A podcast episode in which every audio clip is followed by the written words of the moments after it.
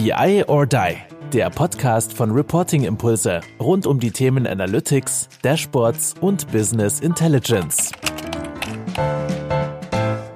Hallo zusammen, herzlich willkommen zu unserem Podcast BI or Die. Wie immer neben mir der Herr Kai-Uwe Stahl, auch wenn du digital zugeschaltet, weil ich heute in unserem Berliner Büro sitze. Und das hat nun mal sehr, sehr, sehr, sehr hohe Decken und ist ein Altbau. Also richtig, wie man sich Berlin-Charlottenburg vorstellt. Ich bin mal gespannt, ob man das hört. Das ist, ich höre mich ein bisschen an, als wäre ich in der Kirche. Moin Kai. Moin Andreas, ja, ich bin wie gewohnt äh, in unserem Büro mit den hohen Decken in Stuttgart. Nicht ganz so hohe Decken, aber auch Altbau. Ähm, du kennst das Büro in Stuttgart noch gar nicht, Andreas, oder? Noch gar nicht. Wie lange haben wir das jetzt schon? Und ich war noch niemals da. Ich glaube, ich habe hier letzt äh, mit, mit Gerard gesprochen und äh, irgendwie eineinhalb Jahre sowas. Oh, und ich war nicht einmal im Büro in Stuttgart. Das kommt, weil ich immer beim Kunden bin. Stimmt, das Gut, letzte Mal haben wir uns äh, am Bahnhof getroffen. Hättest du auch herkommen können letzte Woche. Ah, richtig. Wieder verpasst. Aber Schauen darum soll es ja nicht gehen, um irgendwelche Büros von Reporting Impulse. Ähm, Kai, was hast du die Woche so angestellt? Die Woche war wieder extrem spannend, äh, muss ich fairerweise sagen. Ähm, wir haben damit gestartet, dass wir unseren Black Label Club ähm, also so unseren ausgewählten Kreis an Kunden und äh, Interessenten, die sich um das Thema, sage ich mal, Business Intelligence, Dashboarding und so weiter austauschen wollen. Äh, in netter Atmosphäre haben wir zusammengelegt mit dem ähm, Leader Circle von BARC. Daher haben wir uns da gemeinsam getroffen in Frankfurt, ein Tag sehr intensiv ausgetauscht. Ich äh, glaube, 40 Leute waren da, wirklich sehr positive Stimmung, ähm, netter Austausch. Also das hat wieder sehr viel Spaß gemacht. Und dann auch noch äh, Big Data World. Also da waren wir dann auch noch ähm, vertreten ähm, mit einem Vortrag von dir oder zumindest einem geplanten Vortrag äh, von dir, Andreas. Und ja, von dem her war das äh, geprägt von Austausch und äh, Kommunikation mit unseren Kunden die Woche bisher. Ja, genau. Also ich war ja, wie du sagtest, auch noch mal kurz ähm, in Stuttgart und bin dann direkt weiter nach Frankfurt dahin. Waren intensive Wochen, sitze jetzt in Berlin. Schauen wir mal, wie es so ist. Aber Kai, kommen wir zum Medias Res. Ich habe fünf Fragen vorbereitet. Okay, ich bin ähm, sehr gespannt. Und du hast eigentlich die Vorlage schon gegeben. Ähm, ich habe nämlich die Frage vorbereitet, Frage eins: Ähm, welche Business Intelligence Veranstaltung, also welches Event, ne, findest du denn eigentlich am besten? Ich ja, glaube, das ist. Du darfst nur eins sagen. Ich darf nur eins sagen. Ja. Ähm, ich glaube, es ist ein bisschen bedingt dadurch, ähm, dass es eine der ersten Business Intelligence Veranstaltungen, Events waren, wo ich jemals war und ähm, wo ich auch als erstmalig als jüngster Sprecher ähm, vortragen durfte. Ähm, das ist die TDWI in München. Ähm, TDWI ist ja ein bisschen auch so der Branchenverband im Business Intelligence, hat einmal im Jahr ähm, eine große Messe in München, ähm, MOC, ich finde das in dem Sinne für ein Messegelände, jetzt auch gerade wieder im Vergleich zu Frankfurt, extrem angenehm, relativ große Räumlichkeiten, hohe Räumlichkeiten, hell, man kann sehr schnell rausgehen, man hat kriegt frische Luft. Ähm, also allein das von den von den Räumlichkeiten her finde ich das schon sehr sehr angenehm. Und dann eben so diese Kombination aus Du hast ähm, Räumlichkeiten, wo wirklich Messe stattfindet, also wo die ganzen Aussteller stehen, wo so ein Stück weit natürlich auch Klassentreffen ist, wo man viele innerhalb der TDV-Community wieder trifft, ähm, aber eben auch, du hast wirklich abgeschlossene Räumlichkeiten, wo die Vorträge äh, stattfinden. Und da ist natürlich immer das Who is Who äh, der Business Intelligence Welt ähm, zu finden, zu allen möglichen Vorträgen. Und die Veranstaltung ist ja in den letzten Jahren extrem gewachsen. Ich glaube, wir haben da auch irgendwann mal zehnjähriges gefeiert vor, vor einigen Jahren schon und sind da über 1000 Leute, die da an drei Tagen zusammenkommen. Deswegen für mich die spannendste und ja auch ja emotionalste Veranstaltung, weil eben die erste auch äh, TDW in München. Wie sieht's bei dir ja, aus? Du hast natürlich, ja, du hast jetzt aber nicht gesagt, wen du damals als jüngsten Sprecher abgelöst hast, ne? Den Andreas Wiener habe ich dort äh, ja. damals abgelöst und es war natürlich auch ein Stück weit, dass ich das von dir übernommen habe, den Vortrag. Wenn ich, man war, ganz ich war nämlich krank. Genau. Das darf man nicht vergessen. Also hast ja. du es mir sozusagen ermöglicht, äh, die, den Weg geebnet als jüngster Sprecher. Wobei jetzt mit den Young Guns, äh, was ja die sozusagen die junge Generation äh, im TDWI haben wir ja auch aufgebaut und da sind natürlich auch jetzt sehr viele jüngere Kollegen, die dann auf den Young Guns Tracks sprechen. Von dem her werde ich und auch du nicht mehr der jüngste TDWI-Sprecher sein. Also da werden sicherlich jetzt schon jüngere nicht. gekommen sein. Ich finde, der TDWI könnte sich auch mal überlegen, uns irgendwie einen Preis zu verleihen, dass wir der jüngste Sprecher aller Zeiten da waren oder so. Ja, sollten wir vielleicht mal ansprechen. Ja, ja. Ähm, du hast mich gefragt nach meiner Lieblingsveranstaltung. Also ich muss sagen, ich finde es eigentlich immer am besten, wenn ähm, Unternehmen so firmeninterne Veranstaltungen haben. Okay. Also ähm, klar, Messe, Produkthersteller, alles wichtig und alles alles toll. Ich finde es aber immer cool, wenn wenn Leute so Initiativen machen in Unternehmen und sagen, sie stellen sich einander vor, was sie in letzter Zeit erarbeitet haben. Und das halt auch in so einem angenehmen professionellen Umfeld. Also ich habe das jetzt paar Mal schon mitgemacht, so bei Bertelsmann oder man ist ja auch mal Juror für irgendeine Geschichte, wo es ein bisschen challenging ist und solche Geschichten. Und ich finde, das wird viel zu wenig gemacht. Also viel zu wenig wird dieser Austausch gemacht und Veranstaltungen organisiert.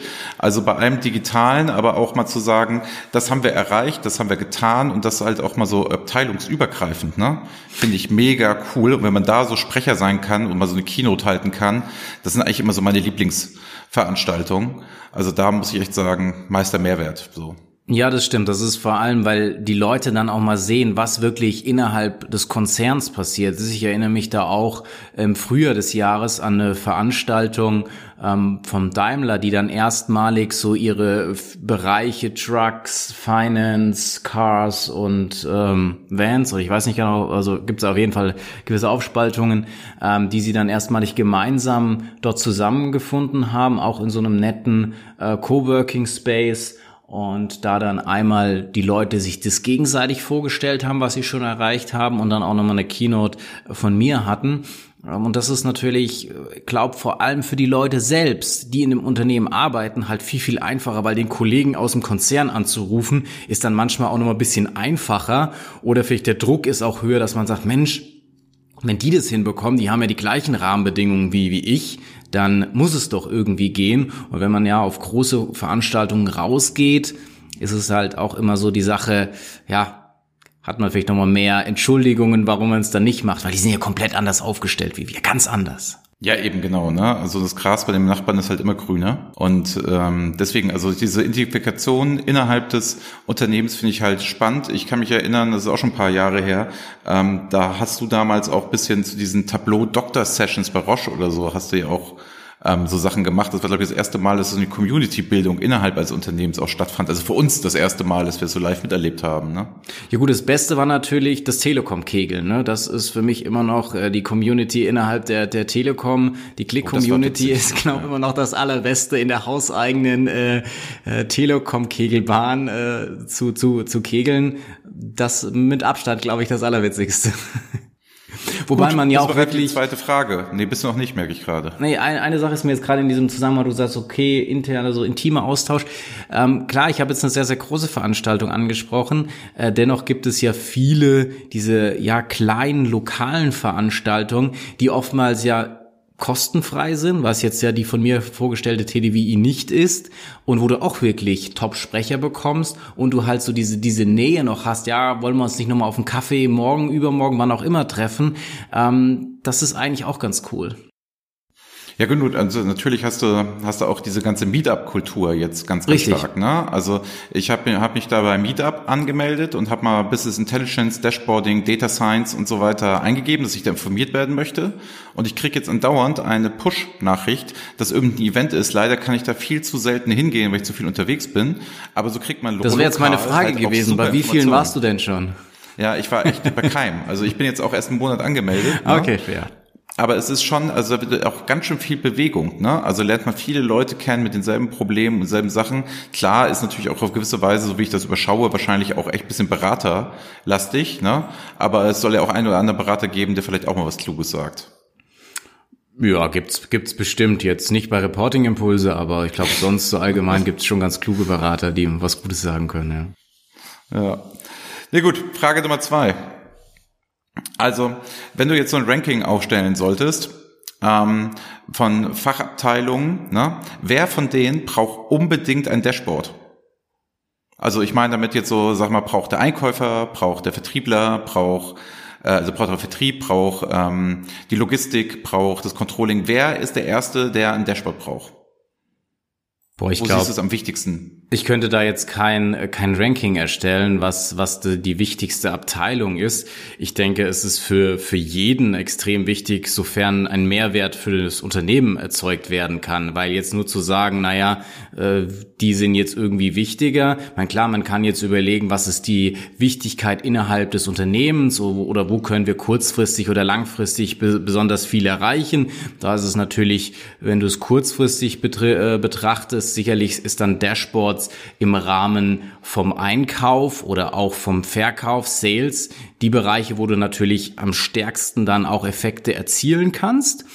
Ähm, aber ich würde jetzt nicht unbedingt sagen, dass das jetzt das Allerwichtigste ist, sondern meine klare Aussage wäre, ähm, wir machen ja Dashboards nicht des Selbstzwecks oder weil wir denken, dass Dashboard einfach notwendig sind, sondern wir müssen schauen, was ist das Ziel, was wir damit im Unternehmen erreichen wollen, wo können wir Mehrwerte schaffen. Und da würde ich mich nicht einschränken oder irgendein Ranking vorgeben, wo es jetzt besonders wichtig ist aus meiner Sicht, sondern wenn ich damit sage ich mal, gewisse Datensätze heben kann oder ähm, eine Initiative starten kann in Richtung Digitalisierung, dass ich Mehrwert einfach für mein Unternehmen schaffe, weil ich Geld einspare oder besseren Vertrieb mache oder welche auch immer geartete Einsparungen oder Umsatzsteigerungen erzielen kann, dann laufen wir los mit einem Dashboard und ich glaube, das spiegelt auch so unsere Kundenvielfalt wieder. Ähm, also ich zumindest mache da jetzt auch keinen besonderen Fokus in dem einen oder in dem anderen Bereich äh, aus, sondern selbst in der Produktion, Logistik waren wir schon ähm, sehr, klar viel vertriebliche Dashboards, weil es da oftmals natürlich auch von von der Datengrundlage sehr sehr gut ist und ähm, das ja vielleicht auch so mit einspielt. Naja, eine gewisse Datengrundlage, gewisse Datenqualität braucht brauche ich auch. Und da, da viele Vertriebler natürlich auch in die Richtung incentiviert sind, brauchst da halt auch die, die gute Datenqualität vielleicht äh, böse gesprochen. Ähm, deswegen kann man da viel in diese Richtung machen. Ähm, aber ich, ja, nee, würde weiter bestehen darauf zu sagen, wenn es einen Mehrwert gibt, dann bitte loslegen. Ja, also geil. Eigentlich hast du die Frage doch beantwortet, obwohl du sie nicht beantworten wolltest, ne? Indem du einfach durch die Mehrfachnennung Sales hast du halt schon Vertriebsfokus relativ stark hervorgehoben, nach dem Motto, da gibt es große Potenziale zu heben. Und das nächste war Kosteneinsparung, sprich im Controlling. Also der Sport scheint doch doch dann den größten Mehrwert zu haben in dem Moment, wenn ich entweder Geld spare oder halt neue Potenziale entdecke. Und das ist im Vertrieb und im Controlling anscheinend ja ganz gut aufgehoben. Ne? Also die Beispiele hast du halt immer angeführt und dann natürlich auch gesagt und auch im ne, Produktion, Logistik und sowieso. Das ist überall. Ja, wobei da kannst klar. du ja durchaus auch ganz schön ähm, ja Prozessoptimierung betreiben. Also wenn ich mich da an unser letztes Projekt erinnere ähm, bei dem Zuffenhäusener Automobilhersteller, ähm, dann haben die ja in der Produktion sich auch da transparentere Prozesse mithilfe der Dashboards geschaffen, damit sie dann eben da auch einschätzen können, wo können wir da Zeit einsparen oder an, an welchen Stellen haben wir die meisten Probleme oder wo sind Ausfälle oder wo haben wir nicht unser Just-in-Time-Delivery oder whatever. Also ich würde ich würde jetzt nicht so hart auf, auf, auf Sales und, äh, und Einkauf gehen. Ja, Einkauf meinte ich gar nicht. Also, ne, wir haben ja auch schon ein paar Einkaufs-Dashboards gemacht, ne? Also ich meine eher so, also im Controlling lastig, so nach dem Motto als Reporting-Instrument, wie läuft mein Laden gesamt, ne? Also so Übersichten, so wo ich so verschiedene KPIs habe, Kachelsysteme ansprechen kann und mein Laden in Gesamtheit angucken kann. Und das andere halt nach dem Motto, wo kann ich denn halt noch mehr Geld verdienen? Also ich denke mal gerade an die Retailer, die wissen wollen, wie ist mein Geschäft gestern gelaufen, wo muss ich irgendwie schnell was machen, etc. Weil das Geld wird ja schließlich beim Kunden verdient. Ne? Und ähm, so, deswegen, ich bin da, bin auch so klar, es gibt, es macht überall Sinn, ne? Aber ich denke mal, wo man wirklich, wenn man gerade mit dem Thema startet, ne, wo man halt sehr schnell Mehrwerte generieren kann, ist definitiv, wenn ich dadurch Kostensenkung habe oder halt neue Potenziale raushaue. Und da ist für mich immer Vertrieb und Controlling prädestiniert für. Gerade um es dann weiter zu spinnen in Richtung Produktion, in Richtung Logistik, in Richtung Einkauf und so weiter und so fort. Gut, ich habe halt vor allen Dingen auch für das weitere Produktmarketing oder Dashboard-Marketing, Projektmarketing, wie auch immer ich es bezeichnen möchte, habe ich da sehr plakative Beispiele meistens, die jeder einfach nachvollziehen kann. Ich habe die Nähe zum Kunden ähm, und da hat natürlich die, die Streukraft oder Strahlkraft dann eben auch in andere Bereiche ist sehr, sehr hoch, weil man die Beispiele sehr gut durchdringen kann. Und ich glaube auch, wenn man sich Produktherstellerbeispiele anschaut, dann ist es meist auch genau immer das, was gezeigt wird. Irgendwie irgendwelche Sales oder ähm, ja, Kosten, die da, die da gezeigt werden, die dann analysiert wurden. Ja, was natürlich echt mit der Verständlichkeit zusammenhängt. Ne? Also jeder hat halt Kunden, ne? Ähm, jeder hat halt in irgendeiner Form ähm, Produkte, die er verkauft, ne? Und das ist natürlich dann immer sehr nachvollziehbar und auch sehr transparent und da kann man das natürlich so als Werbung halt gut nutzen, weil alle Einheiten verstehen, dass wir, dass irgendwas verkauft wird, ne? Auch bis auf Behörden fällt mir gerade auf. Da ist es der Fokus gar nicht so. Okay. Wir haben ja auch ein paar Kunden, die Behörden sind, ne? Und da geht es ja eher darum, wie Steuergelder eingesetzt werden und wie effektiv man arbeitet und wie man es verteilen kann. Die haben ja kein klassisches Produktgeschäft, aber auch die nutzen natürlich Dashboards, so Non-Profit, logisch. Aber das ist eine ganz andere Denkweise. Das habe ich jetzt immer wieder gemerkt. Da muss man sich auch mal drauf einlassen. Aber okay, aber die, die, die Sache, ähm wo man dann vielleicht wieder zusammenfassen könnte, ist auf alles klar, wo es halt wirklich um, um echte Euros geht, die man ähm, sehr kurzfristig, sehr schnell ähm, dann auch fassen kann oder was optimieren kann, dass das eine Nähe ist und vielleicht da dann auch eben unterstellt, ähm, dass da die Datenqualität einigermaßen ist oder dass man da gewisse Daten einfach vorhält, die eine Aktualität haben. Ähm, das muss ja schon irgendwie zusammenspielen und dann kann ich da relativ gut verständlich ähm, weil wenn ich die äh, Prozesse durchdringe, dann kann ich mir ja auch über eine Neuordnung, Neustrukturierung äh, meines Berichtswesens, meines Reportings, meiner Dashboards äh, Gedanken machen, weil wenn das sehr, sehr schwer ist, dann äh, habe ich da vielleicht auch nochmal Hürden. Ja, absolut. Frage Nummer drei, Kai. Alles klar. Also ich war, ähm, ich habe einen Podcast aufgenommen mit ähm, Ralf Schatten ja. der Leiter Controlling bei KPMG ist und wir haben da auch über Recruiting gesprochen. Also sprich, was für Profile er gerne braucht und was da so los ist und was KPMG alles bietet und was man da so machen kann. Sind wir so einen kleinen Exkurs haben wir da gemacht in dem Podcast. Ne? Ähm, und jetzt die Frage an dich, warum arbeitest du eigentlich nicht für so eine große Unternehmensberatung wie KPMG, McKinsey, Accenture, was weiß ich von denen? Warum bist du nicht bei den Big Four? Warum bist du denn eigentlich bei Reporting Impulse? Die Frage finde ich zu persönlich, die beantworte ich nicht. Nein. ähm, ich glaube, ganz, ganz, äh, ganz einfache Frage. Die, die Freiräume, die Gestaltungsmöglichkeiten, dass ich keinen über mir in dem Sinne habe, dass ich das alles machen und tun kann, was ich für richtig halte, mir keiner den Mund verbieten äh, wird ähm, und wir auch gemeinsam denn die komplette Verantwortung dafür tragen. Das finde ich hochgradig äh, spannend und dass wir die Möglichkeit haben, eine eigene Marke zu schaffen mit einer gewissen Strahlkraft, die natürlich jetzt nicht äh, vergleichbar ist mit den mit den großen Big Four, aber wo, wofür wir einfach stehen und wir stehen nicht für irgendeine Marke, die irgendjemand geschaffen hat, sondern wir stehen für Reporting Impulse. Da stehen unsere beiden äh, Gesichter für und ähm, und das finde ich einfach äh, ist eine viel viel höhere Identifikation, Motivation ähm, für mich persönlich ähm, als jetzt irgendwie, ja, für irgendjemanden was, was zu machen und um dem seine Rolle, um dem seine Hülle da auszufüllen, sein Logo auszufüllen, finde ich viel, viel spannender. Also die, die Gestaltungsmöglichkeiten äh, und die eigenen Freiräume sind mir doch sehr, sehr wichtig, habe ich sehr zu schätzen ähm, gelernt, vor allem ähm, nachdem wir dann auch selbstständig geworden sind, Reporting Impulse äh, ins Leben gerufen haben und, und dass wir uns da, wenn du sagst Recruiting-Strategie, dann ein Team äh, zusammenbauen können oder mit einem Team zusammenarbeiten, ja, dass es einfach total menschlich, freundschaftlich äh, zugeht, wo ich immer wieder richtig Spaß habe, mit denen, mit denen was zu machen oder dass solche Sachen wie dieser Podcast entsteht, weil das ist dann ja wirklich echtes Teamwork. Das sind knappe Ressourcen, wo wir dann gemeinsam überlegen, was machen wir. Und wenn ich jetzt sehe, ähm, was auch die Anne da schon in, in Richtung von diesem Podcast gemacht hat, äh, wie du dir die Zeit irgendwie rausschneidest, dass das überhaupt äh, möglich ist, äh, äh zwischen den ganzen Kundenterminen, die du da hast, ähm, dann finde ich das schon ähm, sehr, sehr geil und das könnte ich mir nirgends besser vorstellen als in diesem kleinen Konstrukt von Reporting Impulse. Ja, ich finde halt auch relativ cool, dass dieser Podcast jetzt nicht durch irgendeine Abteilung muss, die es freigibt, weißt du? Wo jetzt Richtig. irgendwie gemacht wird, wer hat das gesagt, passt es zur Marketingstrategie, ist das überhaupt, darf man das so sagen, oh Gott, geht das rechtlich, bla bla etc., dass man halt einfach gestalten und machen kann. Ne? Das genau, weil halt, halt viele Kollegen oder auch Kunden von uns, mit denen wir bezüglich des Podcasts gesprochen haben, die dann sagen, oh Kai, super, super gerne würde ich das machen. Ich bin ja auch so eine Rampensau. Ähm, also habe ich jetzt, weiß ich auf jeden Fall von, von den Zuffenhäuser-Kollegen gehört oder auch von ähm, denen mit dem magentafarbenen Logo, ähm, die sagen, hey, wir würden das super gerne machen, aber hm, Compliance und lalala, Unternehmenskommunikation, super schwierig, kriegen wir nicht hin, tut mir leid, ich würde es mega gerne machen und das können wir ja alles nicht.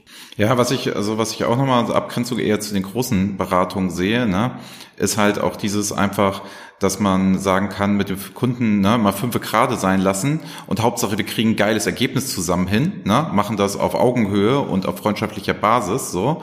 Und dass man dann halt auch ein bisschen Spielräume hat und ein bisschen flexibler ist, ne, wo da ja sonst, sag ich mal, jede Stunde hart abgerechnet wird, es gibt harte Rahmenverträge und allem drum und dran, ne, dass man halt auch mal so ein bisschen mehr aufs Ergebnis gucken kann als solches und halt ganz andere Gestaltungsspielräume hat, auch beim Kunden selbst. Ne? Also, dass man einfach mal entscheiden kann. Oder halt im auch Extremfall auch mal sagen, oh, ich glaube, das passt von der Philosophie her nicht. Das ist jetzt nicht so, also wir sind gerade nicht, ihr seid vielleicht auch doch technisch und technologisch noch nicht da, wo es wir gut ansetzen könnten und solche Geschichten. Ne?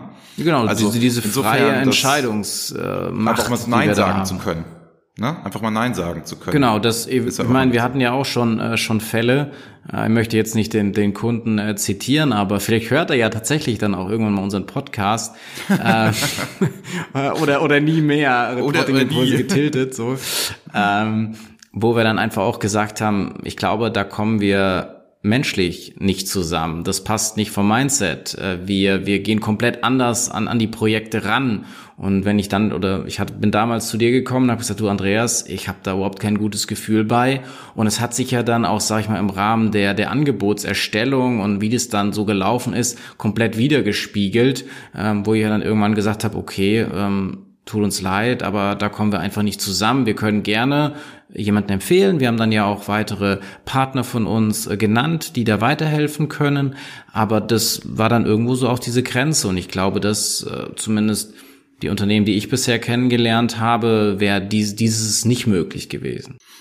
Gut, Frage Nummer vier.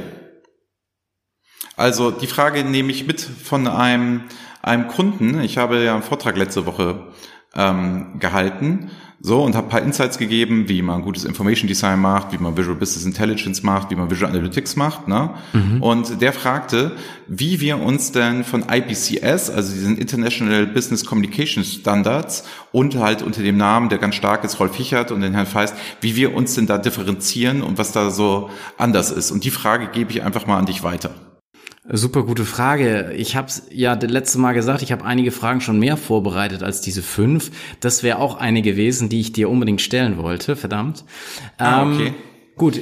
Wo sehe ich, wo sehe ich ähm, die, die Unterscheidung? Ähm, ich glaube, wenn man auf die IBCS-Seite selbst schaut, äh, sieht man ja sehr, sehr viel auch so von der Benamung her. Das geht um Berichtswesen, ähm, das geht um Excel, um PowerPoint. Es geht da eigentlich um die statische Aufbereitung von Daten und Informationen, was wir klassisch in unserem Modell, was wir damals mit dem Fraunhofer entwickelt haben, dem Information Design zuschreiben. Da sind viele gute Sachen dabei. Da findet man ja auch äh, Information Design, wie die Wirkung von Farben, auch die Auswahl von einfachen Diagrammen, ähm, die Gestaltung, Ausrichtung etc. Kann man ja sehr, sehr viel ausnehmen. Sind ja auch gute Sachen. Ich meine, da hat ja Rolf auch ähm, extrem viel geleistet ähm, an Marketing für dieses Thema und das Thema insgesamt zumindest im deutschsprachigen Raum massiv ähm, gepusht. Ich denke, dass er das jetzt auch über seine IBCS Association auch international macht. Das kann man schwer abschätzen. aber auf jeden Fall immer nee, nee, mal wieder. Seh, also ich sehe oft hier bei LinkedIn und so, ich bin ja mit dem Jürgen Feist ähm, vernetzt, ne? Ja. der ist schon ganz schön unterwegs. Also den sehe ich echt in verschiedensten Ländern der Welt, wie er das da vorstellt und so und also auch ähm, viel Fremdsprache, wo das dann halt immer so gereviewt wird und gemacht wird und so. Also die sind schon echt stark da unterwegs international. Finde ich schon sehr beeindruckend. Also absolut allergrößter, allergrößter Respekt ähm, vor, vor der Initiative, die sie da auch zusammen mit dem, mit dem Jürgen, der, der Rolf in, ins Leben gerufen hat. Ähm, was aus meiner Sicht da zu kurz kommt und wo wir uns ganz klar abgrenzen, ist äh, in Bezug auf die Interaktivität, also den zweiten Teil, also das Dashboarding, also wie funktioniert es überhaupt in einem Dashboard? Natürlich kann man da viele Regeln aus dem Information Design adaptieren, aber ich habe natürlich ganz andere Herausforderungen in Bezug auf die Interaktivität. Wie trill ich mich? Ähm, so Sachen wie, wo, wo Hichert sehr, sehr hart ist in Bezug auf Skalierung oder da muss man eben andere Lösungen finden und kann nicht rein von dem statischen One-Pager überlegen, sondern wie viel Ebenen habe ich in dem Dashboard, wie viel klicke ich, wie designe ich das, wie mache ich das auch ein Stück weit attraktiver. Also jetzt nur grau-schwarze Balken kriegen wir sehr häufig von den Kunden das Feedback, so ein bisschen ähm, Friedhofsfarben. Ich muss ja auch irgendwie ja, gut, Bock haben. Ja, ja, ist ja auch nichts, was ich vorschlage, ne? Also ich sage ja auch immer, ey, sorry, das muss ja auch jetzt auch ästhetisch wahrnehmbar sein, ne? Also es kann ja nicht, es kann ja nicht sein, dass man wie hier so irgendwelche Friedhöfe bauen, nur weil wir das so typisch deutsch ingenieursmäßig ist. Das gefällt mir persönlich gar nicht. Also es kann ja trotzdem ästhetisch ansprechend sein und trotzdem sein Ziel erfüllen, so. Und es ist ja auch das Buch rausgekommen von denen, ne? Stimmt. Hast ähm, du sogar gelesen, ne?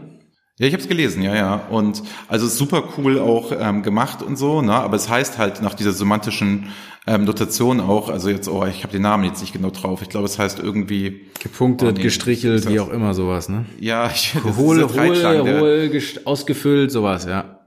Genau, also ist auch super cool vom Design her und so. Das ja gut, das Design ist immer, immer sehr, sehr geil. Das macht, macht das nicht auch seine Tochter von, von Rolf oder, oder war auf jeden Fall mal kann so? Kann ne? sein. Müsste man mal Illustration gucken. Auf jeden Fall halt echt super hochwertiges, tolles Buch so. Ähm, und ich muss auch ehrlich sagen, also es hat mir extrem gut gefallen, ne, das gesamte Buch. Es gibt halt auch zum Schluss halt so einen kleinen Ausblick halt in, in Dashboards, ne, wo die, die umgesetzt wurden von Unternehmensberatungen und von Produktherstellern und so weiter und so fort. Ne. Was man aber halt komplett ähm, vermisst, ist wirklich diese ganze Geschichte ähm, Visual Analytics, ne? Also genau, das wäre dann noch der, der dritte Punkt gewesen, den ich noch, noch, noch, auch noch. Oh, also man muss fair bleiben. Also es gibt natürlich Dashboards, ne? Aber man liest halt auch dann direkt wieder so ähm, Berichte müssen eine Botschaft haben, ne? Und das ist für mich immer was, was ich in so einem klassischen Dashboard nach unserer Definition halt nicht sehe, ne? Also wirklich so dieses, das ist eine Aussage oder zwei oder drei Aussagen. Klar soll es dir irgendwas aussagen, aber es hat auch viel mit Monitoren und Tracken und so zu tun. Da kann man sich natürlich auch trefflich drüber streiten, ne? Aber aus dieser PowerPoint-Denke heraus, man sieht ja auch, es werden ja stark auch immer Excel-Kurse und sowas dazu angeboten im Verbund, so beim Controllerverein und solche Geschichten, ne? Nee, das ist richtig, aber es ist ja auch völlig, völlig legitim. Da haben alle so ihre, ihre Zielgruppe und ich denke, dass wir die besten Sachen aus Information Design ja auch aufgreifen. Und wir waren ja auch selbst mal äh, Hichert Certified Consultants ähm, von dem her ist uns das ja durchaus bewusst, was, was, was sie können und was sie, was sie eben nicht können. Und wir haben sehr stark das eben mit unseren Kunden, ähm, die technologisch Richtung Business Intelligence gehen, mit den, ja, führenden Business Intelligence Tools, mit die sie da alle im Einsatz haben, Gartner Quadrant oben rechts irgendwo platziert. Ähm, und damit haben wir halt gemerkt, es muss eben darüber hinaus in die Interaktivität gehen, das Dashboarding, die ganzen Themen, die ich da eben schon, der Interaktivität, die ich da schon angesprochen habe, der Usability. Ja, und auch Story, Storytelling. Das Storytelling, halt auch, ne? also dass dann eben der, der Ersteller und Empfänger ein klares Framework vorgegeben hat. Wie gehe ich durch dieses Dashboard? Wie baue ich es auf? Wie habe ich da immer wieder die, die Wiedererkennung auch in der, Aktiv in der Interaktivität und nicht rein nur vom, von einem optischen Design?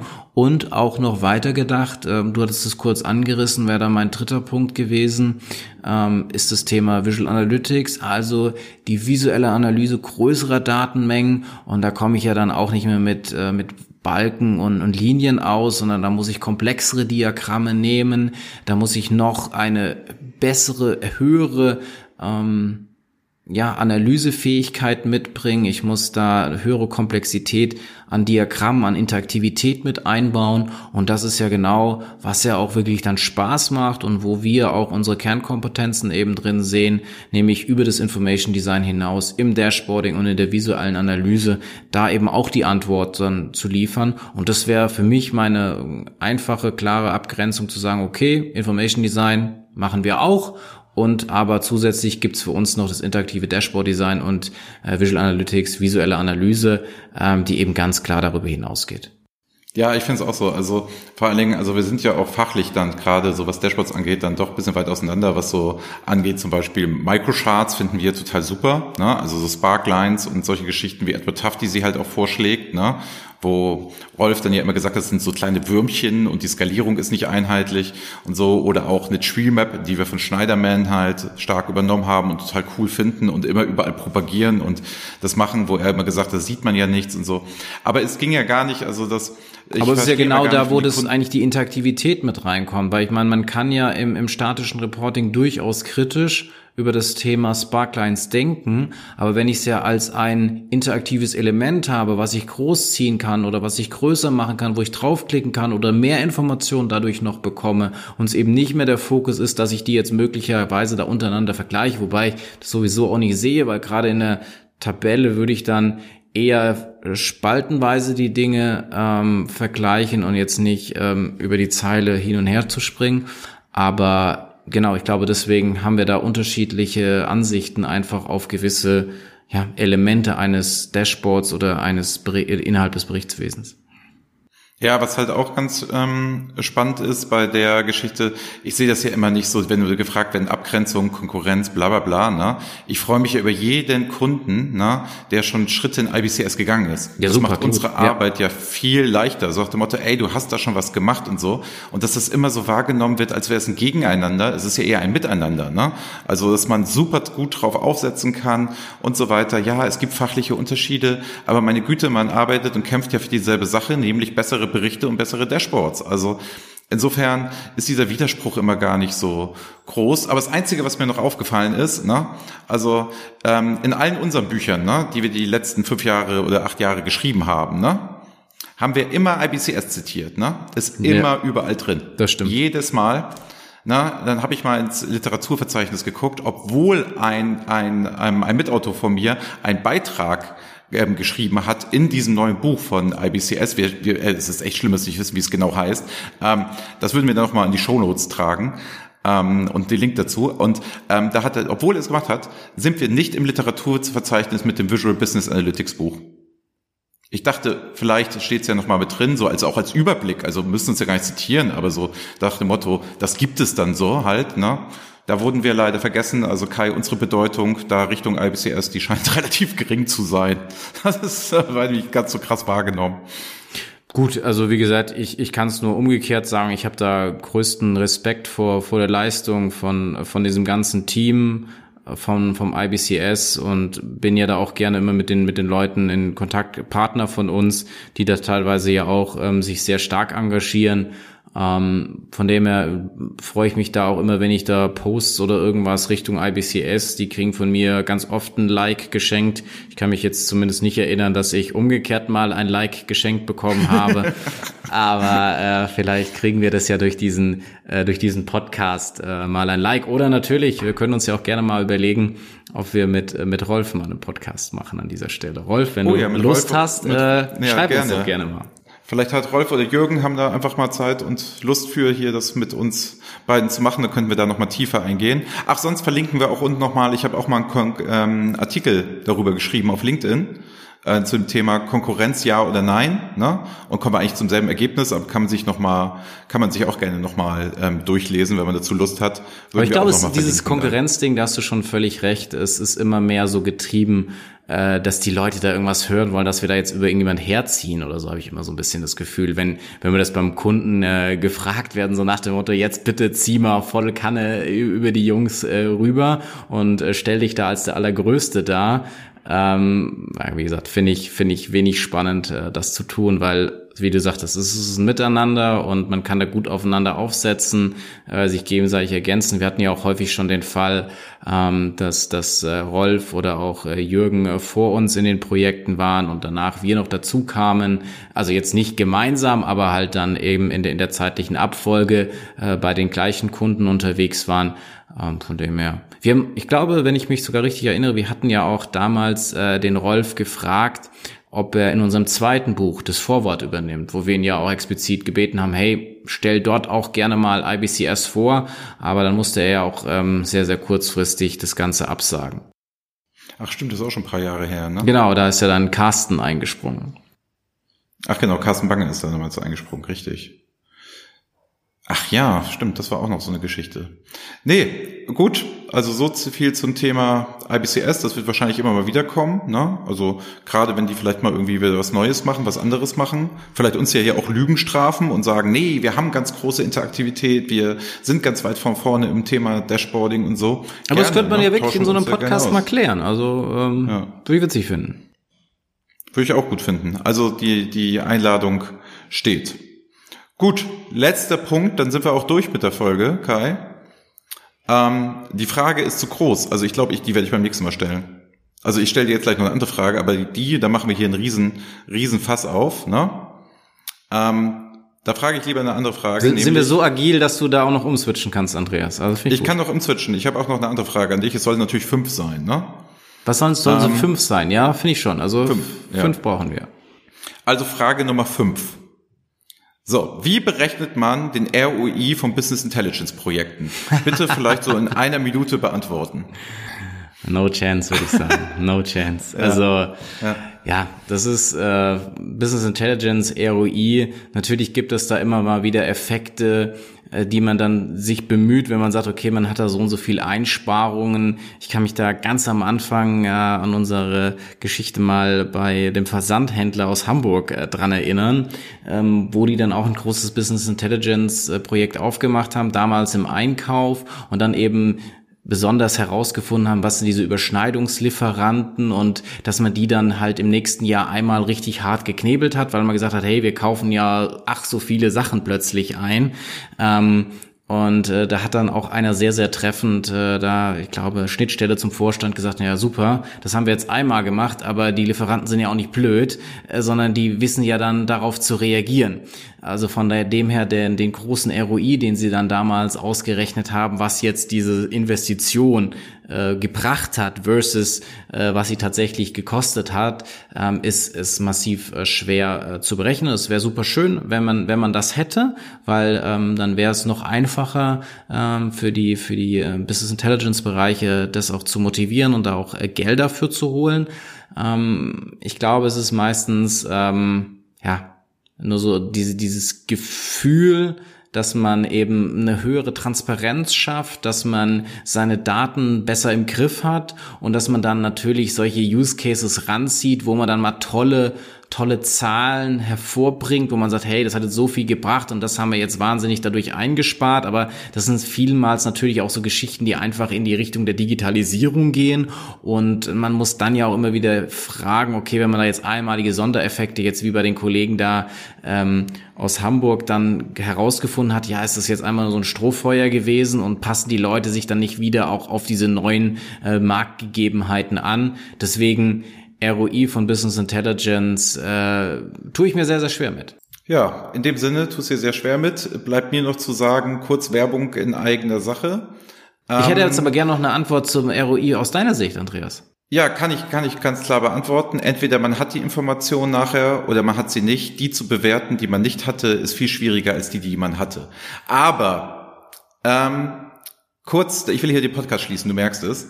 Ich muss das mir auch ist gleich immer weiter. so, Andreas. Ich finde, dass du bei der fünften Frage immer so ein bisschen keine, keine Lust mehr hast. Ach so, du meinst, da reicht es mir dann? Ja, genau. Vielleicht sollten wir doch nur ja. vier Fragen stellen. Egal. Nein, du wolltest also, jetzt Werbung, Werbung, machen, Andreas. Ich möchte dich genau, nicht Werbung weiter in aufhalten. Eigene, in eigener Sache. Ähm, ich wurde gebeten, als Autor ähm, bei Peter Tluchowski in einem Sammelband zu schreiben. Ähm, und dort geht es, geht es um Data Governance. So, jetzt darf man sich fragen, was hat denn Reporting Impulse mit Data Governance zu tun und warum wurde ich denn darauf angesprochen? Ähm, der Herr Tlorowski hatte die Idee, könnte man nicht sowas wie Visual Governance machen? Also sprich, ähm, wie müsste ein Reporting auf Governance aussehen? Wie könnten visuelle Analyse helfen, eine bessere Data Governance hinzukriegen? So, jetzt habe ich einfach mal blind links zugesagt, habe gesagt, ja, habe ich Bock drauf, mache ich. Jetzt da habe ich dann Richard Rampftel schon als Co-Autor verpflichtet, dass wir das zusammen machen. Aber wer hier jetzt noch irgendwie Input hat, Ideen hat, was Visual Data Governance sein könnte, wer da irgendwas Kreatives hat, wer schon was hat, wer diesen Podcast hört, bitte einfach mal melden. Ne? LinkedIn-Profil, Sync-Profil, Info at Reporting Impulse, wie man das auch immer möchte. Ne? Wäre klasse und ansonsten bleibt mir nur zu sagen, ne, abonniert uns, wenn es euch gefallen hat, auf iTunes, abonniert uns auf Spotify und da, wo wir auch sonst überall sind und dann auf die nächste Folge. Und in dem Sinne, Kai, bleibt dir jetzt wie immer das letzte Wort, nachdem du die Fragen beantwortet hast. Von meiner Seite Tschüss und bis bald. Ja, von mir auch wieder. Ich fand's schön. Ich hoffe, es hat euch auch irgendwo Spaß gemacht, hat euch weitergebracht. Ähm, stellt auch gerne wieder ähm, Fragen an uns. Also ich bin da auch gerne bereit, ähm, so wie Andreas das gemacht hat, ich das auch immer wieder mache, Fragen von euch mit reinzubringen. Also schreibt mir gerne auf LinkedIn oder wo immer ihr wollt äh, die Fragen, wo wir dann den Andreas das nächste Mal wieder mitknebeln. Und in diesem Sinne wünsche ich euch einfach, ja, einen schönen Tag noch, macht's gut und schaltet immer mal wieder rein. Das war BI or Die, der Podcast von Reporting Impulse. Danke, dass ihr auch diesmal wieder mit dabei wart. Wenn es euch gefallen hat, dann hinterlasst uns doch eine gute Bewertung und abonniert den Podcast, um keine weitere Folge zu verpassen. Bis zum nächsten Mal.